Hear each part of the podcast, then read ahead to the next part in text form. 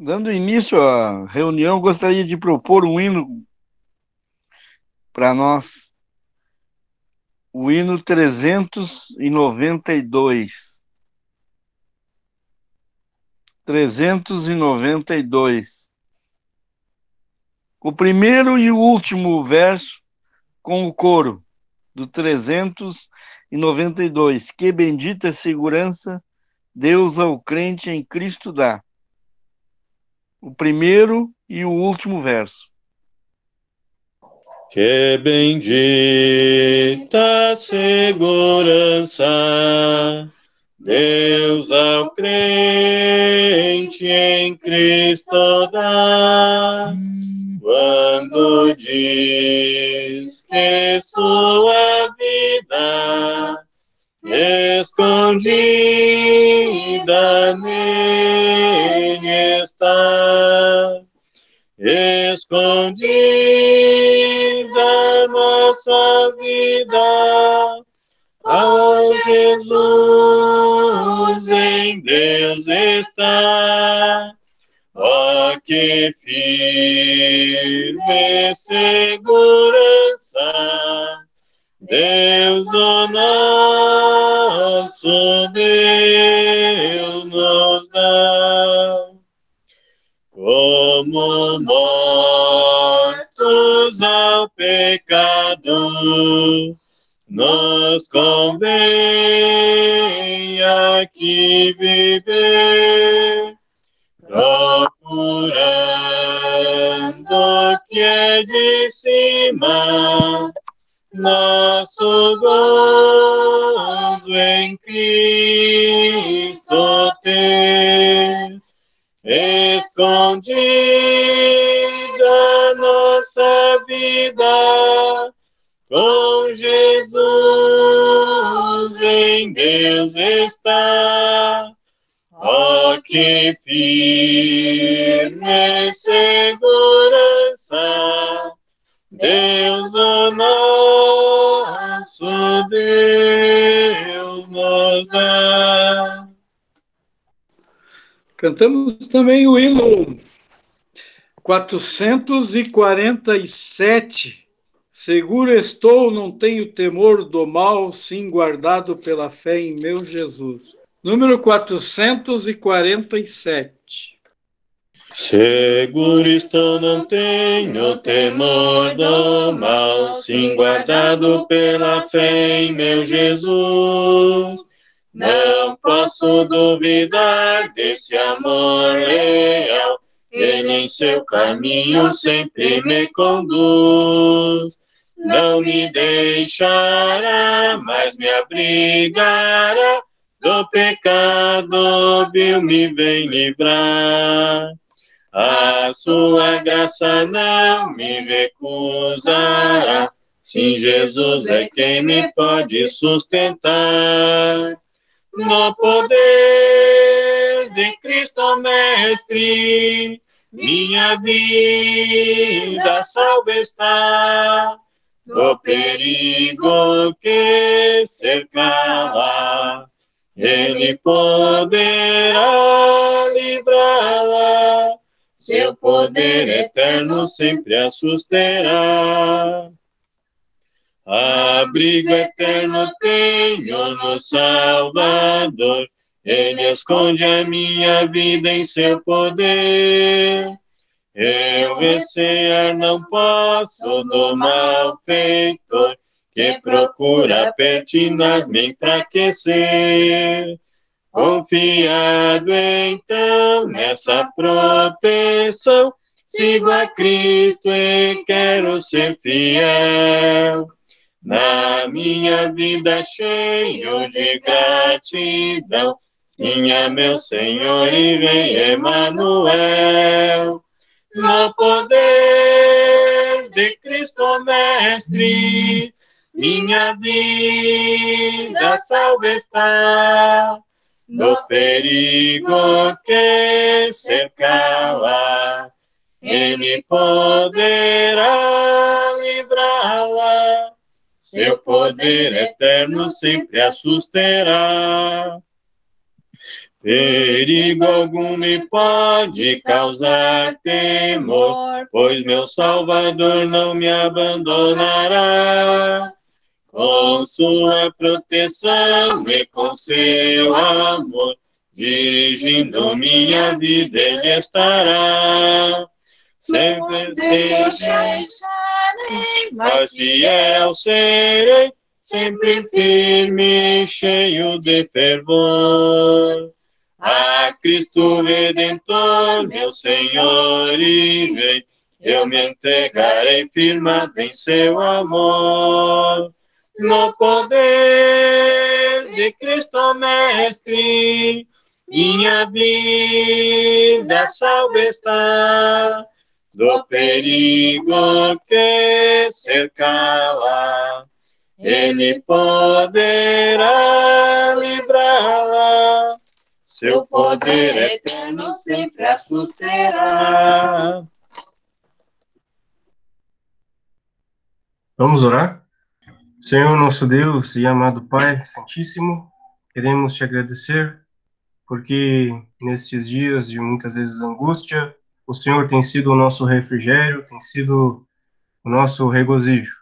Queremos te agradecer por ter permitido que tenhamos comunhão através das reuniões por esses aplicativos, através dos meios uh, sociais e da internet, que o Senhor tem nos fornecido para que possamos nos comunicar. Queremos te pedir que o teu povo busque, aproveite esse tempo para buscar na tua palavra, conhecer mais de ti, buscando mais comunhão em oração, em leitura, para que nós não nos desesperemos e sejamos edificados em ti, uma construção de pensamento boa, um, um pensamento elevado em ti. Assim te agradecemos. Amém. Amém. Amém. Amém. Amém.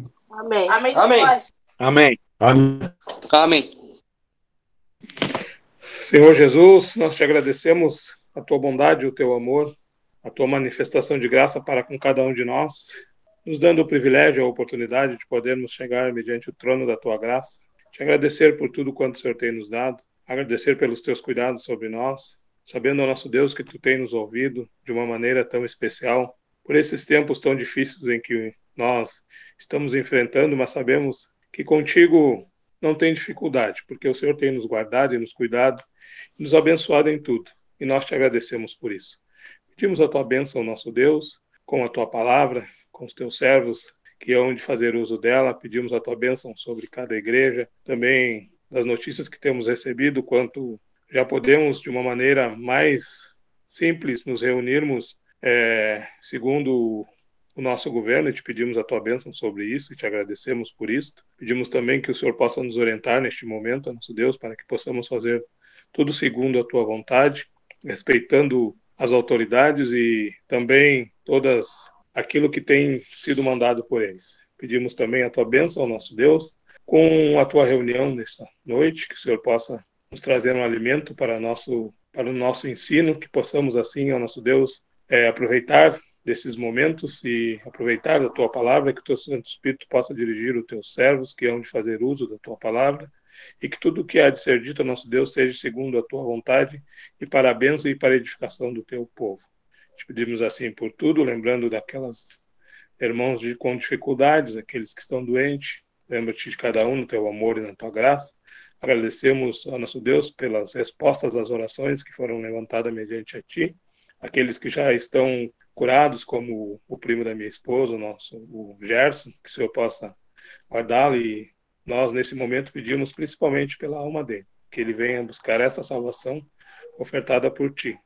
Também pedimos a tua bênção também com nosso irmão Mauro lá e te agradecemos pela melhora e com tudo que tem acontecido no meio do teu povo, nosso Deus, e tu tem guardado e cuidado a cada um de nós. Assim nós nos entregamos nas tuas mãos, no nome bendito, precioso, amado, justo e bondoso do Senhor Jesus Cristo.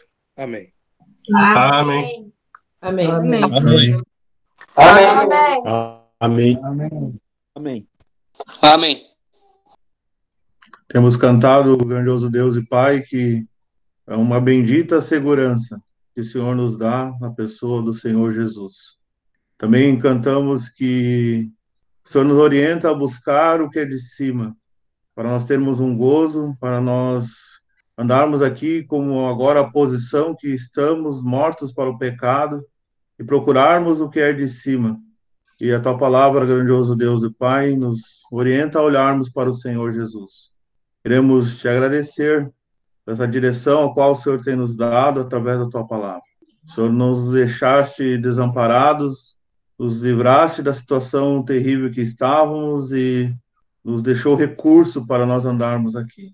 Tem seu Santo Espírito que habita em nós, somos templo do Espírito Santo, deixaste também a tua palavra, que é lâmpada para os nossos pés e luz para o nosso caminho. Ajude-nos, ó grandioso Deus e Pai, a olharmos para o Senhor e assim manifestarmos as nossas vidas. Possamos, sim, através dos teus ensinos também, manifestar essa unidade, buscar ela, seguir, manter, como diz a tua palavra, manter a, a unidade do Espírito pelo vínculo da paz. Ajude-nos, ó grandioso Deus. Também pedimos pelo irmão, pelo ou os irmãos que farão uso da palavra, que possam ter colhido na tua presença uma porção para o teu povo, para nós crescermos na graça e no conhecimento do Senhor Jesus. Queremos te pedir essas coisas o Santo Espírito guie e atue na, na igreja, atue nas nossas vidas, para que possamos então ouvir a tua voz e olharmos para o Senhor e aprendermos de ti. Queremos agradecer pelos dias, mesmo com tantas dificuldades, nós olhamos para ti e vemos que o Senhor tem nos guardado.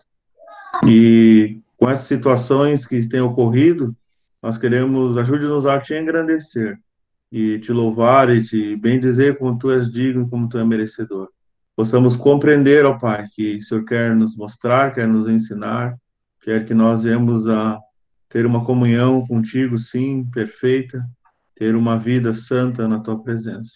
Queremos te agradecer por tudo e nos entregamos aos teus cuidados ao nome do Senhor Jesus. Amém. Amém. Amém. Amém. Amém. Amém. Gostaria de convidar os irmãos para nós é, lermos o Salmo 106.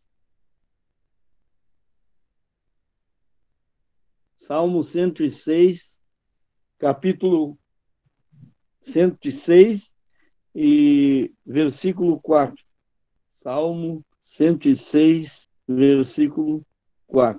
Lembra-te de mim, Senhor, segundo a tua boa vontade para com o teu povo. Visita-me com a tua salvação, para que eu veja os bens de teus escolhidos, para que eu me alegre com a alegria do teu povo, para que me regozije com a tua herança. Nós pecamos e os nossos pais cometeram a iniquidade andamos perversamente. Nossos pais não atentaram para as tuas maravilhas no Egito, não se lembraram da multidão das tuas misericórdias.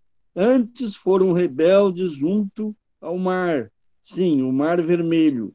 Não obstante, ele os salvou por amor do seu nome, para fazer conhecido o seu poder era só até aí que eu gostaria de ler.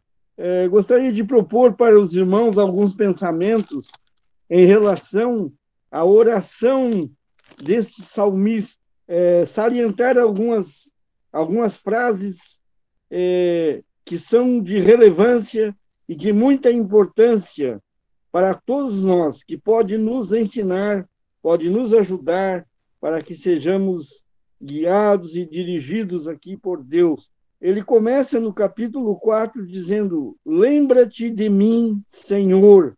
Ele já começa a sua oração reconhecendo aquele que é o Senhor de todos, que é o Senhor dos exércitos, que é Senhor absoluto de todas as coisas. E ele então está fazendo uma petição, está na presença de Deus em oração. E é interessante nós observarmos o parâmetro que ele usa na sua oração. Ele diz: Lembra-te de mim, Senhor, segundo a tua boa vontade para com o teu povo. O parâmetro que ele usa a medida que ele usa é a boa vontade de Deus para com o seu povo, sabe? Ele olhava e ele observava e ele via as maravilhas que Deus fazia para o seu povo, o cuidado com que Deus tinha do seu povo em todos os sentidos, guardando, abençoando, protegendo. Então, a medida da, da, do pedido dele para que Deus lembrasse dele era que ele tivesse, fosse regulada segundo a boa vontade de Deus para com o seu povo. Interessante, ele estava olhando para aquele povo e ele via que aquele povo era um povo é, separado, um povo abençoado, um povo que tinha uma extraordinária proteção do seu Deus. Ele chegou a muitos conhecimentos de Deus, olhando as maravilhas que Deus fazia pelo seu povo. E, e também é interessante porque ele dizia: Visita-me com a tua salvação. Ele queria a presença de Deus, a companhia de Deus na sua vida. Isto para ele era o mais importante. Ele queria, e os motivos desta oração são legitimados. Nós podemos ver as razões pelas quais ele buscava bênçãos em Deus buscava bênçãos no Senhor. As razões estão no versículo 5. Ele diz: Para que eu veja os bens de teus escolhidos. Sabe? Ele via o povo de Deus como um povo separado e um povo que era tremendamente abençoado, que era protegido. E ele vai além no assunto que ele traça aqui. Ele diz: Para que eu para que eu me alegre com a alegria do teu povo.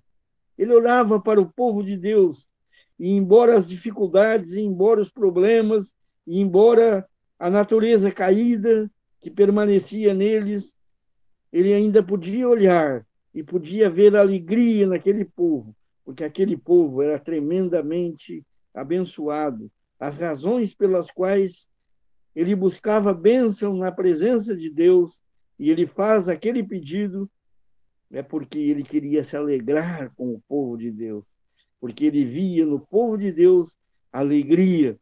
E ele diz, e ele diz para que me regozije com a tua herança. O povo de Deus é um povo santo, um povo abençoado, um, pouco, um povo rico, um povo que é classificado como separado para Deus. E ele, no versículo 6 e no versículo 7, ele destaca a miséria e a desgraça do povo, mas mesmo assim, ele permanece com aquele pedido perante Deus, mesmo reconhecendo que era um povo iníquo, um povo pecador, um povo é, incrédulo, um povo rebelde, como ele diz no versículos, no versículo 6 e 7, né? ele diz: nós pecamos e os nossos pais cometeram iniquidade, andamos perversamente. Ele sabia muito bem quem ele era, ele conhecia os caminhos dele, e ele confessava tudo isso diante de Deus. E ele, sendo tremendamente um povo rebelde, um povo contradizente, um povo pecador, mesmo assim, ele, no versículo 8, diz assim: não obstante, apesar de tudo, apesar de todas as coisas, ele fala, não obstante, ele os salvou, Deus abençoou, Deus salvou por amor do seu nome. Nós poderíamos, e muitas vezes é, ficamos em dúvida e perguntamos por que Deus nos deu esta tão grande salvação? porque Deus nos amou de tal maneira, porque Deus amou o mundo de tal maneira que deu o seu Filho no gênero, para que todo aquele que nele crê não pereça, mas tenha vida eterna. Deus prova o seu amor para conosco, em que Cristo morreu por nós, sendo nós ainda pecadores. Então, aqui no versículo 8, embora toda essa miséria, toda essa desgraça que acompanha o homem, ele, apesar de tudo, o Senhor salva o pecador. E ele coloca ali a razão pela qual Deus salvou o pecador, por amor do seu nome. Esta é a razão pela qual, uma das razões pelas quais Deus salvou este povo, embora reconhecendo e sendo declarado um povo miserável, idólatra, incrédulo, mas mesmo assim, Deus não teve em conta os tempos da ignorância.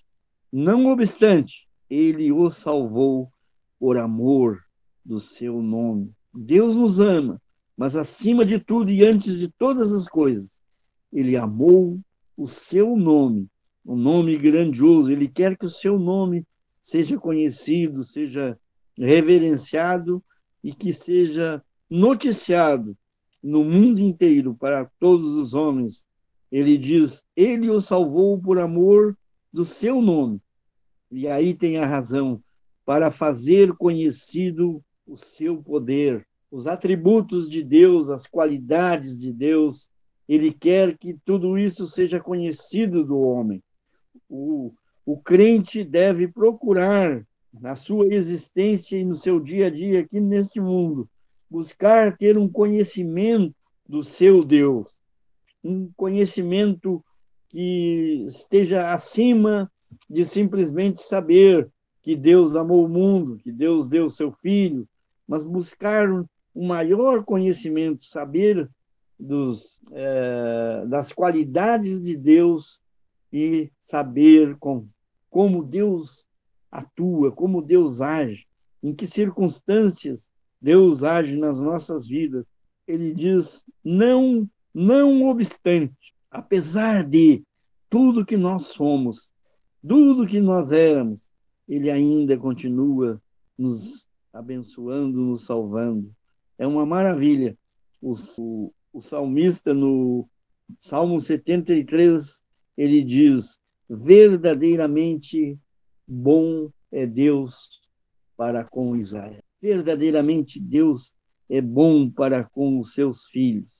Ele os salvou e ele os conduz. Nós podemos ver aqui na, na oração deste homem os motivos que o levaram a entrar no trono da graça.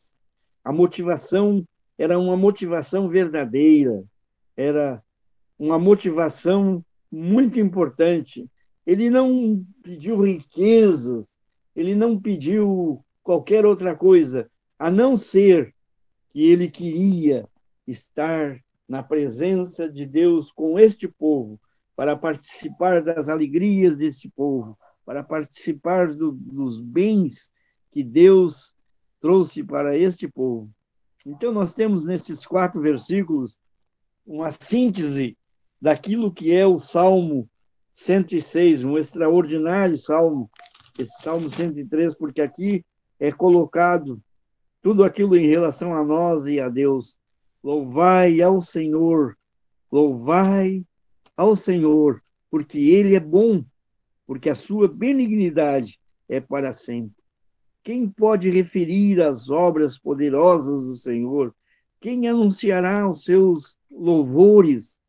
Bem-aventurados que observam o direito e o que pratica a justiça em todos. A pergunta do versículo 2: quem pode referir as obras do Todo-Poderoso? Quem anunciará os seus louvores? Nós fomos colocados nesse mundo para anunciarmos os louvores de Deus, as bênçãos de Deus, a salvação de Deus, olhando para nós e olhando para essa missão extraordinária que Deus colocou nas nossas, que privilégio, que bênção extraordinária. Nós fomos distinguidos por Deus, separados para este momento. E podemos ver assim nas atitudes deste homem, em pequenos quatro versículos, tudo aquilo que ele queria na presença de Deus. Que Deus nos ajude e que Deus nos abençoe e que, que, Deus, que nós possamos nas nossas vidas, olhar para o povo de Deus e ter uma visão melhor do nosso Deus, porque é um Deus de bondade, um Deus de amor, um Deus de misericórdia, um Deus de graça, e que ele não retém a sua mão. Ele diz em Isaías 59: Eis que a mão do Senhor não está encolhida para que não possa salvar, e nem os seus ouvidos agravados para não poder ouvir. Ele é presente e ele está sempre esperando aquele momento, ansioso da nossa, da nossa confissão e do nosso pedido diante dele. Que Deus nos abençoe e que nós possamos aproveitar esse salmo nas nossas vidas. Amém. Eu gostaria de continuar a leitura em Mateus capítulo 19. Vai ser um pouco diferente o assunto, mas é de muito proveito para nós. Vamos ler capítulo de Mateus 19 e versículo 3. Então chegaram a ele os fariseus, tentando e dizendo: É lícito ao homem repudiar sua mulher por qualquer motivo? Ele, porém, respondendo, disse-lhe: Não tendes lido que aquele que os fez no princípio macho e fêmea fez. E disse: Portanto, deixará o homem pai e mãe e se unirá à sua mulher, e serão os dois uma carne. Repara o versículo diz: e serão os dois uma carne, não diz uma só carne, mas uma carne. Assim não são mais dois, mas uma só carne. Portanto, o que Deus ajuntou, não o separe o homem. Disseram-lhe eles: Então, por que mandou Moisés dar-lhe carta de divórcio e repudiá-la? E disse-lhe ele: Moisés, por causa da dureza dos vossos corações, vos permitiu repudiar vossas mulheres. Mas ao princípio não foi assim. E eu vos digo, porém, que qualquer que repudiar a sua mulher, não sendo por causa de fornicação e casar com outra, comete adultério. Digo, porém, qualquer que repudiar sua mulher, não sendo por causa de fornicação e casar com outra, comete adultério. E o que casar com a repudiada também comete adultério. E disseram-lhes seus discípulos: se é assim, é a se, a, se assim é a condição do homem relativamente à mulher, não convém casar. É interessante nós vermos o parâmetro estabelecido pelo Senhor Jesus, por Deus mesmo, quanto ao casamento parâmetro elevado. Mas nós vamos ler outra passagem que o nosso Senhor nos exorta a lê-la. Quando ele diz para aqueles que se chegavam, escribas e fariseus, ele disse que no princípio não foi assim. No versículo 8, né? Ele diz, mas no princípio não foi assim. Então nós vamos nos transportar através desta palavra do Senhor Jesus, ao princípio do casamento. Os irmãos sabem, né? Conhecem bem a passagem. Então, nós temos primeiro, nós vamos ler Gênesis 1 e 27. Primeiro, nós vamos ler Gênesis 2 e 18. Depois de Deus ter criado todas as coisas, criado todos os animais, todas as espécies, macho e fêmeas, Deus criou-as. Aí no Gênesis 2,18 diz assim: E disse o Senhor Deus: Não é bom que o homem esteja só. Far-lhe-ei uma digitora idônea para ele.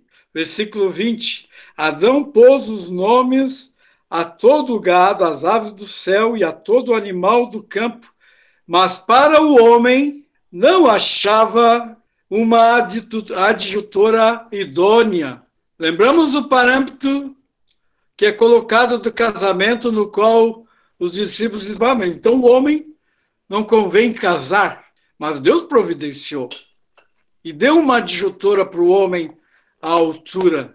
Versículo 18 de Gênesis, versículo uh, ah, 27 de Gênesis 1. Criou Deus o homem à sua imagem, a imagem de Deus o criou, homem e mulher o criou. Vamos ler agora Gênesis 2 e 21. Então o Senhor Deus fez cair um sono sobre Adão, este adormeceu e tomou uma das suas costelas e cerrou a carne em seu lugar. E na costela, e da costela que o Senhor Deus tomou do homem, formou uma mulher e trouxe a Adão. E disse Adão: Essa agora, essa é agora osso dos meus ossos, carne da minha carne. Esta será chamada mulher, porquanto do homem foi tomada. Portanto, deixará o homem seu pai e a sua mãe, e apegar-se-ão a sua mulher, e serão ambos uma carne. E serão ambos uma carne. Até aí que eu gostaria de ler com referência ao que o nosso Senhor e Salvador fez lá em Mateus 19, nos transportando para a Gênesis, quando Deus criou todas as coisas, quando Deus fez do pó o homem, quando Deus formou homem e mulher. É interessante que um ele diz isso, mas é no capítulo 2 que ele desenvolve depois esta mulher para o homem. Nós temos aqui, eu fiz uma pequena anotação, não é uma determinação, mas é pontos que eu achei interessante ligado com Mateus 19, que não mudou. Primeiro, nós vamos ver aqui o casamento estipulado por Deus. Deus instituiu o casamento. Ele é tão sublime que ele serve, né, de sombra, é usado para Cristo e a sua noiva. Quando ele fala que o homem deve amar a sua esposa como Cristo amou a igreja. Nós devemos claramente ver aqui estabelecido o casamento por Deus. Eu vejo cinco regras importantes, imutáveis aqui, que homem nenhum pode alterar esses cinco pontos. O primeiro, nós vemos o motivo do casamento. Por que é realizado o casamento? Por que Deus institui esta ordem santa para o homem? Devemos lembrar que o homem ainda não tinha pecado contra Deus. E o casamento foi instituído para as criaturas de Deus. Deus sabia que o homem iria pecar. Deus sabia que o homem iria é, pecar contra ele, desobedecer a sua palavra e sairia dali do jardim do Éden. Deus sabia que o homem ia deixar o pecado entrar nele e através dele o pecado passou, entrou pelo mundo por um homem, e pelo homem passou a todos os homens, por isso que todos pecaram. Deus, na sua onisciência, sabe de todas as coisas, mas ele estabeleceu o casamento para as suas criaturas, independente delas virem caírem em seus pecados, caírem em desobediência ou não. E o casamento, uma instituição colocada por Deus, permanece firme até hoje, irmãos. Irmãs, lembrem disto. O casamento continua sendo uma instituição divina. Não mudou nada desde o princípio. Os homens, através do tempo, tentam ajeitar daqui e dali, por causa da sua fraqueza, por causa do seu pecado. Então, nós vemos o motivo do casamento. Gênesis 2,18. O Senhor contempla Adão diante de todos e vê que todos as, os seres, os animais, haviam suas companheiras e Adão não tinha uma companheira. E não foi achado dentro de toda a criação alguém à altura de Adão. Porque Deus, sabendo de tudo isso, já não. Primeiro, já não criou Adão e Eva, os dois juntos. Primeiro, ele fez Adão do pó da terra. Depois é que ele vê a importância disso do homem não estar só. Deus sabe todas as coisas. Mas Adão não. Era para Adão compreender a necessidade, a importância que tinha ele ter uma companheira junto de si. Por isso Deus fez Adão refletir diante de toda a criação dele, através de todos os animais, todos eram tinham machos e fêmeas, Deus fez a criação perfeita. Então, Adão compreendeu esta importância. E o que que Deus faz? Deus providencia uma adjutora para Adão, uma companheira para ele, e faz pesar de um sono profundo. Mas depois disso nós temos o segundo ponto do casamento. Primeiro, o casamento é em virtude da necessidade, da compreensão de cada um com, quando compreende que não pode estar só. Mentira de quem diz melhor só que mal acompanhado. Não existe isso. Nós vemos através do desenvolvimento do homem aqui quantos homicídios, suicídios são cometidos pelo homem ou a mulher se encontrarem só. Uma porque eles desobedeceram a Deus e estão só no mundo sem Deus. Importante é buscar a Deus, preencher esse vazio que a sua alma está por causa do seu pecado. Depois aqui nós vemos a importância de uma adjutora, uma companheira para si. Importante o homem chegar a esta a este ponto de buscar alguém para ele. E é interessante nós vermos que Deus criou para Adão a sua adjutora. Nós que somos crentes, irmãos, irmãs, solteiros, não se preocupem, porque é Deus quem providencia para nós. Assim ele fez para com Adão, fazendo da sua costela a Eva, como todos sabem, sabe?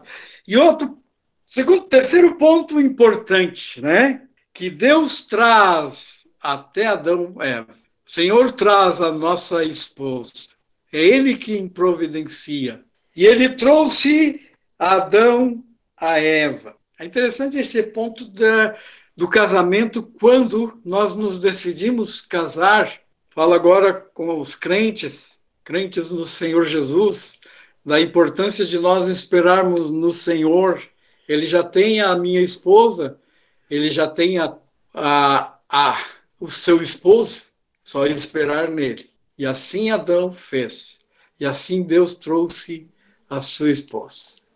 Esse gesto da de Deus trazendo Eva até Adão, nesse terceiro ponto, diz que Deus tomou do, do homem for, a costela e formou a mulher e trouxe a Adão. Interessante a responsabilidade nesse terceiro ponto do casamento para com o homem, para com o varão. O homem, o varão é responsável pela sua esposa. Embora às vezes casamos e quem nos traz a nossa esposa, algumas vezes é o pai da noiva, entrega aquela que ele criou com carinho, com amor, e entrega nas mãos de alguém. É bom que saiba a responsabilidade que é dada ao varão sobre o casamento. Depois, mais tarde, nós vamos pensar a respeito disso. Então, Adão tomou a Eva e disse: Agora é osso dos meus ossos. Veja bem a unidade, único. Não vemos aqui nos nossos dias muito Adão teria ossos dos meus ossos, né? Se assim fosse dentro desse parâmetro que o homem estabelece, mas não o de Deus. O de Deus, quando recebemos a nossa esposa, ela é osso, osso dos meus ossos ela agora faz parte de mim. Agora nós somos um. O quarto ponto interessante, que nós vemos no versículo 24: Portanto, deixará o homem seu pai e sua mãe, e apegar-se-á a sua mulher, e serão ambos uma carne. Veja bem, nós vemos primeiro, ponto 4, no casamento, é quebrado um laço. O casamento de um homem e de uma mulher é inquebrável pelo homem. Deus estabelece só um meio pelo qual o nosso casamento se quebra, se desfaz, que é através da morte. Isso depois, mais tarde, nós vamos, vamos ouvir. Então, nós vemos um laço sendo quebrado, que é o laço, os laços familiares. Quando o homem casa com a sua mulher, ele deixa a casa dos seus pais e ela deixa a casa de seus pais. Essa coisa de casamento, que casam e vão viver um na ah, vamos viver lá na casa da minha mãe, da minha mãe, meu pai são muito Nunca deu certo um casamento assim, ou invertido. Um casamento com êxito, sabendo que vai haver êxito no Senhor. Esse casamento deve ser feito exatamente como aqui é colocado, este ponto. Vamos deixar os pais e agora nós vamos viver uma nova economia. Isso não quer dizer que os pais do noivo, os pais da noiva, os pais do esposo, os pais da esposa, não vão ajudá-los, né? Em momentos de crises, momentos difíceis, né? Seja financeiro, seja de saúde, socorrer, nada disso, não é essa a ideia. A ideia é nós colocarmos a mão na administração dos dois, colocar ordem na eles são um agora. Eu estaria pecando se pegasse e interferisse no governo, na administração do casamento de meus filhos, de usar da minha autoridade como pai, como crente, como irmão mais velho no Senhor, na congregação também, para administrar a sua casa, de maneira nenhuma. Posso ajudá-lo, sim, nas suas necessidades, sim, mas jamais interferir no governo desta nova união. Os laços familiares são quebrantáveis naquele dia. Quando eles se unem, os laços dos pais do homem e os laços dos pais das mães, da mãe, dos, da, da esposa, é quebrado. Agora só há um laço, unido eles, né? Pelo Senhor. O único que pode entrar na nossa vida, nos guiar, nos guardar e nos proteger e suprir em tudo é o nosso Deus, este que instituiu o casamento. Então nós vemos o motivo do casamento. Não é bom que o homem esteja só. O segundo item é homem e mulher. Meus irmãos, minhas irmãs, alerta! Homem e mulher, não tem lugar aqui para outro tipo de casamento. Não nos deixemos levar pelo movimento do mundo. Não vamos nos conformar com o mundo, o modernismo. Irmãos, casamento instituído por Deus ainda é instituído. Nenhum item pode ser quebrantado, permanece o mesmo. Primeiro motivo da nossa união é a nossa a importância de compreendermos a necessidade de ter uma alma junto conosco que anela a nossa, e ela não deve ser adquirida buscando em poder aquisitivo, em poder social ou político, mas simplesmente é um elo ligado um ao outro através das suas almas. Homem e mulher. Não quero nem pensar no mundo, as abominações. Não estou preocupado com o mundo como anda. Sinceramente, o mundo está maduro para o juízo. Eu estou preocupado conosco, a nossa congregação. Eu estou preocupado com a banalização do casamento. Eu estou preocupado com a profanação do casamento. É uma instituição santa de Deus e que está chegando até nós, está nos envolvendo a tornarmos mero. Estamos quase a profanar a ordem divina do casamento. Estas cinco ordens que temos aqui, motivo, sentimento, anelo entre a alma de uma e de outra, principalmente aquele que é crente no Senhor Jesus, que é solteiro, busque a sua esposa no Senhor, aquela que é solteira, busque o seu esposo no Senhor, homem e mulher. Não dá ideia de outra ordem. Os animais são assim. Tanto é que Deus não viu dentre dos animais alguma altura para Adão, por isso ele criou a mulher para Adão. Deus traz a sua esposa, embora por intermédio do pai dela. A responsabilidade que temos. Não vamos pegar, buscar na euforia da nossa juventude uma esposa, onde é tratado com amor, com carinho, com a doutrina de Deus, e a colocamos no nosso lar, casamos com ela e a maltratamos, desfazemos, desrespeitamos-a. Muitas vezes, diante de vamos amar as nossas esposas e lembrar da responsabilidade que apegamos dos seus pais e dissemos que ia guardá-la, protegê-la.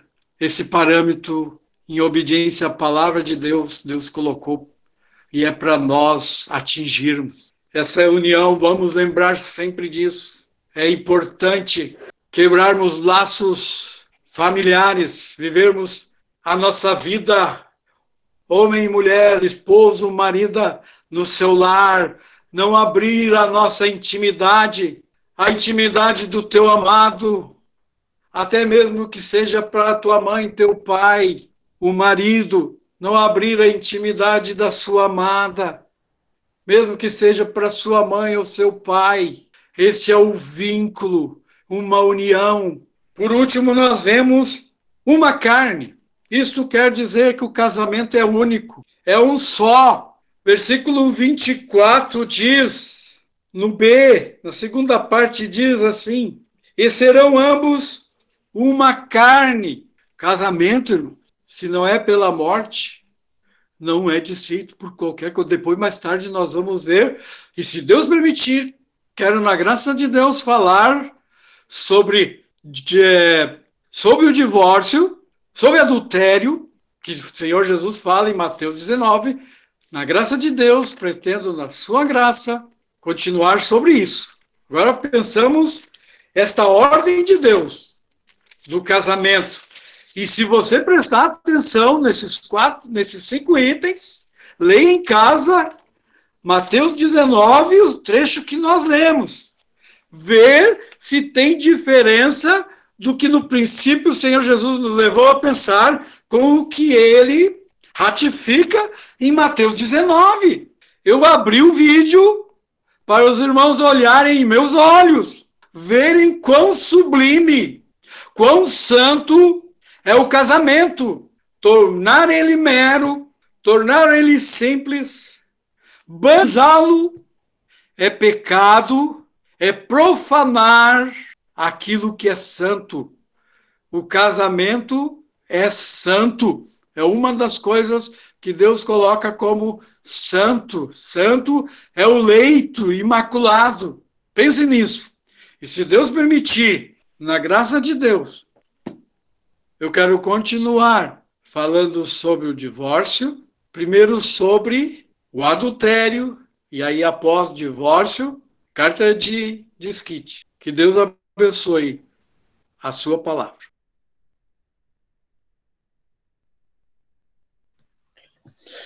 Nosso Deus e nosso amado Pai, na tua santa e bendita presença, nós queremos chegar para dar-te graças pelo Senhor Jesus, e pelo feito sem igual pelo qual tu nos transportaste para o reino do Filho do teu amor. Queremos agradecer-te, nosso Deus, pela tua palavra, como nós ouvimos esta noite, a respeito do teu amor e da tua bênção em relação aos teus escolhidos, e que em que podemos ver na, na passagem que referia-se ao povo de Israel, porém encontramos também na tua palavra, no Novo Testamento, um mistério que desde os séculos passados estavam ocultos, mas que agora, nos últimos dias, com a vinda do Senhor Jesus, tu revelaste o mistério da igreja, o mistério da piedade, o mistério do Evangelho, o mistério da fé, que estava oculto no teu coração. E que, quanto a esta igreja, diferentemente do povo de Israel, é, aos quais as tuas ações e as tuas bênçãos em relação a eles é desde a fundação do mundo, em relação à igreja e tudo que diz respeito a ela é antes dos tempos dos séculos. Queremos agradecer-te, nosso Deus, porque vemos na tua palavra os elos que nos ligam a ti, aonde nós podemos ver na tua palavra em que já estava nos teus desígnios, na eternidade passada, na tua presciência e na tua predestinação. Tu, ó nosso Deus, nos predestinou para filhos por adoção. Nos predestinou para sermos salvos pela tua graça, dentro de um propósito completamente divino, realizado por ti quando tu, dentro do teu coração, determinou e decretou tudo, ó nosso Deus, que dizia respeito a esta igreja, para que nós, agora nestes dias, pudéssemos, pela tua graça, desfrutar da certeza e da segurança da vida eterna, com um com uma corrente, com um laço que começa na eternidade passada e que vai até a eternidade futura. Uma bênção completamente fora do tempo, fora das circunstâncias e fora do homem. Queremos agradecer-te, nosso Deus, por podermos é, usufruir da realidade desta bênção pela fé mesmo agora, sabendo que a nossa salvação, a qual nós haveremos de desfrutar aí nos céus, já é agora uma possessão presente pelos méritos do Senhor Jesus, pela tua graça sobre nós. Queremos, ao nosso Deus, pedir a tua bênção sobre todo o teu povo nas suas necessidades. E também, ao nosso Deus, a tua resposta em relação a questões como esta, em que tem sido manifestada esta noite a respeito do casamento e do divórcio. Pedimos ao nosso Deus a direção e a orientação do teu Santo Espírito, para que, ó nosso Deus, o teu nome seja engrandecido, honrado e glorificado pela nossa obediência à tua palavra. Assim queremos nos encomendar nas tuas mãos, lembrando-nos de todos aqueles que encontram-se em necessidades, dificuldades, problemas materiais, físicos espirituais, que tu possa ajudar e abençoar a cada um segundo a necessidade de cada um e segundo os milhões da tua misericórdia e da tua boa vontade. Queremos assim nos entregar nas tuas mãos, muito agradecidos por tudo, ao nome do Senhor Jesus. Amém.